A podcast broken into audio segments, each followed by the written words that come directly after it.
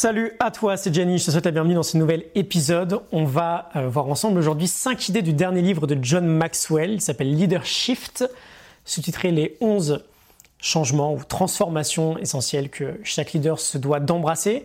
On se base sur la morning note du livre, la fiche PDF, tu peux la télécharger avec le lien que je te mets en description. Euh, ce lien te donne d'ailleurs droit à un accès gratuit à plus d'une centaine d'autres fiches. Euh, on parle de leadership, Aujourd'hui, un de mes sujets favoris, je te mets également un lien vers la masterclass que j'ai faite sur ce thème. 10 idées pour devenir un leader dans sa vie. Tu pourrais aller regarder ça si ce n'est pas encore fait. Donc on y va, idée numéro 1, embrasser des changements de leadership. Euh, Maxwell nous dit, j'ouvre les guillemets, les bons leaders s'adaptent, ils changent, ils ne restent jamais statiques car ils savent que le monde est en perpétuel mouvement. Cela a toujours été vrai, ça l'est d'autant plus aujourd'hui dans une société où la capacité à pouvoir s'adapter n'a jamais eu autant de valeur. Et il ajoute, si vous voulez connaître du succès en tant que leader, vous devez apprendre à devenir confortable dans l'incertitude et être prêt à vous adapter en permanence. Je ferme les guillemets. L'idée principale du livre est là. On a un monde qui s'adapte en permanence. Et naturellement, on veut s'adapter évoluer avec lui. Si on parle de leadership, par exemple, on ne peut pas se permettre d'agir de la même manière tout au long de notre vie. il y a certains, euh, certains shifts, certains changements qui sont indispensables. On est dans un processus d'évolution qui ne s'arrête jamais. Alors on va voir ensemble quelques-uns de ces fameux changements. Euh, par rapport au livre, on va voir le premier, le troisième, le sixième et le septième. Euh, j'ai retenu cette phrase également. Il nous dit comment un leader peut-il prospérer en apprenant, désapprenant et en réapprenant? Nous devons embrasser le changement jour après jour et avoir la volonté d'abandonner ce qui a pu fonctionner hier pour apprendre de nouvelles manières d'agir et de mener. Je ferme les guillemets. Évidemment, un leader est une personne qui se remet sans cesse en question. On commence à approfondir avec les numéros 2, un leader fait briller les autres. Le premier leader shift est l'idée de passer du mode solo au mode chef d'orchestre. Euh, j'ouvre les guillemets, il nous dit les bons leaders font ce qu'ils peuvent pour faire gagner les autres. Je ferme les guillemets. En tant que leader, notre job, c'est d'aider les autres à devenir meilleurs, c'est de les aider à briller. On veut se mettre dans une position où on aide les autres à atteindre leur plein potentiel, à fermer le gap, si on reprend euh, nos propres termes sur cette chaîne, entre la version qu'ils expriment actuellement et leur meilleure version possible. Euh, une autre idée très intéressante, il nous parle du fait que le leadership est comme une danse. On veut réussir à rester parfois devant, parfois à côté et parfois derrière les personnes que l'on veut faire briller. Euh, devant pour les guider, tout en restant près d'eux pour qu'ils puissent voir le chemin. L'idée c'est pas de prendre 150 longueurs d'avance et de continuer en solo.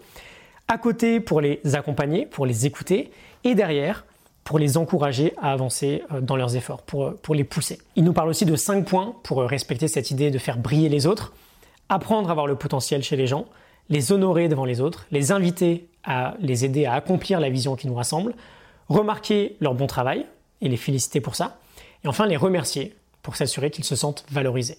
Donc idée numéro 2, un leader fait briller les autres. Idée numéro 3, la régularité du leader, ne jamais s'arrêter de grimper.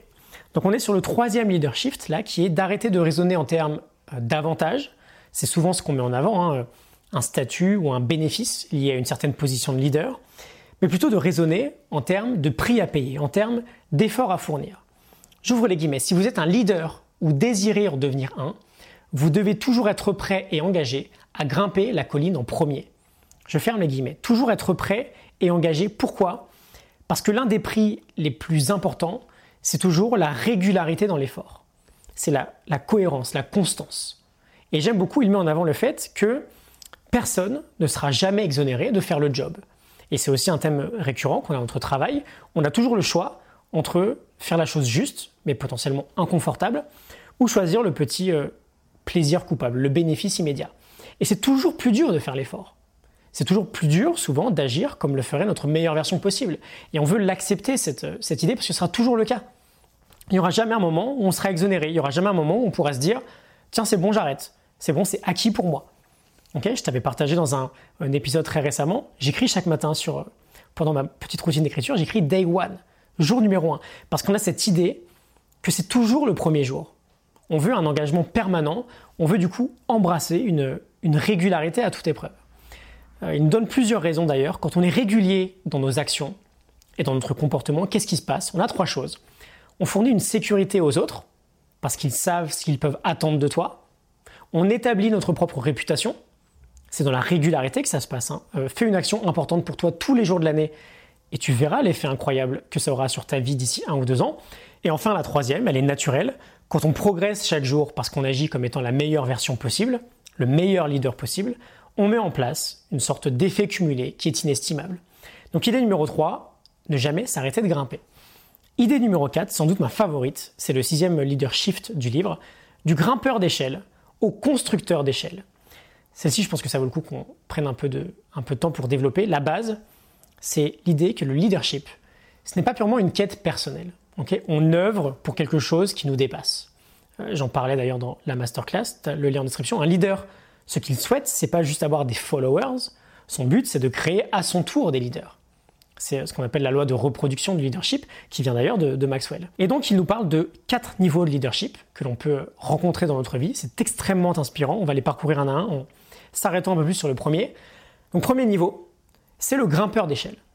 Au premier niveau, on construit notre propre échelle. La question essentielle, c'est jusqu'à quelle hauteur je peux monter. On veut grimper cette échelle en se basant sur nos forces, en se créant des opportunités, et on veut respecter quelques règles s'assurer que notre échelle est placée sur des fondations solides et intègres, s'assurer qu'elle soit placée sur le bon bâtiment, comprends euh, que tu suives un chemin qui est le tien et qui te ressemble, qui te donne du sens, pas le chemin d'un autre, s'assurer qu'on ne saute, on jamais un barreau, qu'on ne saute jamais une étape, accepter de parfois descendre un peu, mais s'assurer euh, que lorsqu'on remonte, on progresse, et bien sûr valoriser la personne qui tient notre propre échelle parce que quelqu'un tient notre propre échelle. Deuxième niveau, justement, on passe du grimpeur d'échelle au teneur d'échelle. Euh, la nouvelle question devient jusqu'à quelle hauteur les autres peuvent monter si je les aide? On est dans une étape où on sert les autres, où on est disponible pour les autres, où on les encourage à aller challenger leur propre potentiel. Troisième niveau, ensuite, on étend l'échelle. Jusqu'à quelle hauteur les autres peuvent monter avec beaucoup plus d'aide de notre part. On a la maturité et la spécialité nous permettant d'approfondir le partage de notre connaissance et de notre inspiration. Euh, je trouve d'ailleurs ce troisième niveau particulièrement lié à la notion même de coaching. Et enfin, on a, le quatrième niveau, pardon, qui est le constructeur d'échelle. Comment est-ce que je peux aider les autres à construire à leur tour leur propre échelle? Ok? Euh, Très inspirant, le niveau ultime que l'on peut connaître en tant que leader. On va passer à la dernière idée, Idée numéro 5, de la direction à la connexion. C'est le septième leader shift du, livre, le septième changement. Il nous parle de sept qualités à cultiver dans notre propre quotidien pour passer de ce qu'il appelle le leadership autoritaire au leadership collaboratif. il nous dit si vous voulez devenir le meilleur leader possible, vous devez apprendre à créer cette connexion avec les gens. Donc cette qualité, la première c'est l'humilité. On en parlait dans d'autres livres sur le leadership, notamment avec Joko Willink dans Extreme Ownership. Je te mettrai un lien euh, vers cet épisode-là. On a la curiosité, on a l'effort, une petite citation d'ailleurs euh, d'Oprah Winfrey, le plus grand secret dans la vie est qu'il n'y a pas de secret, quel que soit votre objectif, vous pouvez y arriver si vous êtes prêt à travailler. Ensuite, on a de la fiabilité. Naturellement, on doit pouvoir compter sur un leader. Euh, Maxwell parle d'ailleurs de trois composantes pour cette fiabilité, intégrité, régularité et compétence. Ensuite, on a la générosité, avec une autre petite citation d'Albert Einstein, ce n'est que lorsque les hommes vivent pour autrui qu'ils commencent à vivre vraiment. Et enfin, les deux dernières qualités, l'écoute et l'appui. Euh, j'avais noté d'ailleurs une dernière petite citation, j'ouvre les guillemets une dernière fois du coup. Je pense que la plupart des gens ne sont pas suffisamment appuyés. Vous pouvez corriger ce déficit en devenant un leader qui encourage. Et je m'arrête juste quelques secondes euh, là-dessus avant de, de, fermer la boutique. On en parlait dans un épisode sur euh, comment croire que l'on peut réussir. Les encouragements des autres sont très importants. Et on veut être du coup naturellement une personne qui encourage. Quand quelqu'un a un projet ou une idée intéressante, on a, presque un, une sorte de mauvais réflexe aujourd'hui de, de descendre l'idée ou de descendre le projet, de trouver des aspects négatifs, de trouver des, des contre-arguments à ce qu'il va nous dire. On veut être à l'inverse cette personne qui encourage en général, ça montre une frustration chez nous, en fait, lorsqu'on n'encourage pas quelqu'un qui a quelque chose d'intéressant en tête ou quelque chose d'innovant. On va avoir conscience de tout ça.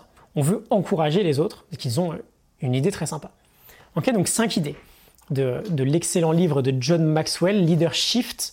Je te laisse là-dessus. J'espère que ça te parle, ça t'inspire. Tu as un lien pour télécharger la fiche PDF du livre, ainsi que toutes les autres. Tu peux euh, également t'inscrire à mes mails privés, la formation continue quotidienne que j'envoie chaque matin à mes abonnés pour t'aider à fermer le gap entre ton toi actuel et ton meilleur toi possible, ce que tu es vraiment capable de faire. Je te retrouve très bientôt pour un nouvel épisode. Excellente journée à toi, à très vite. Salut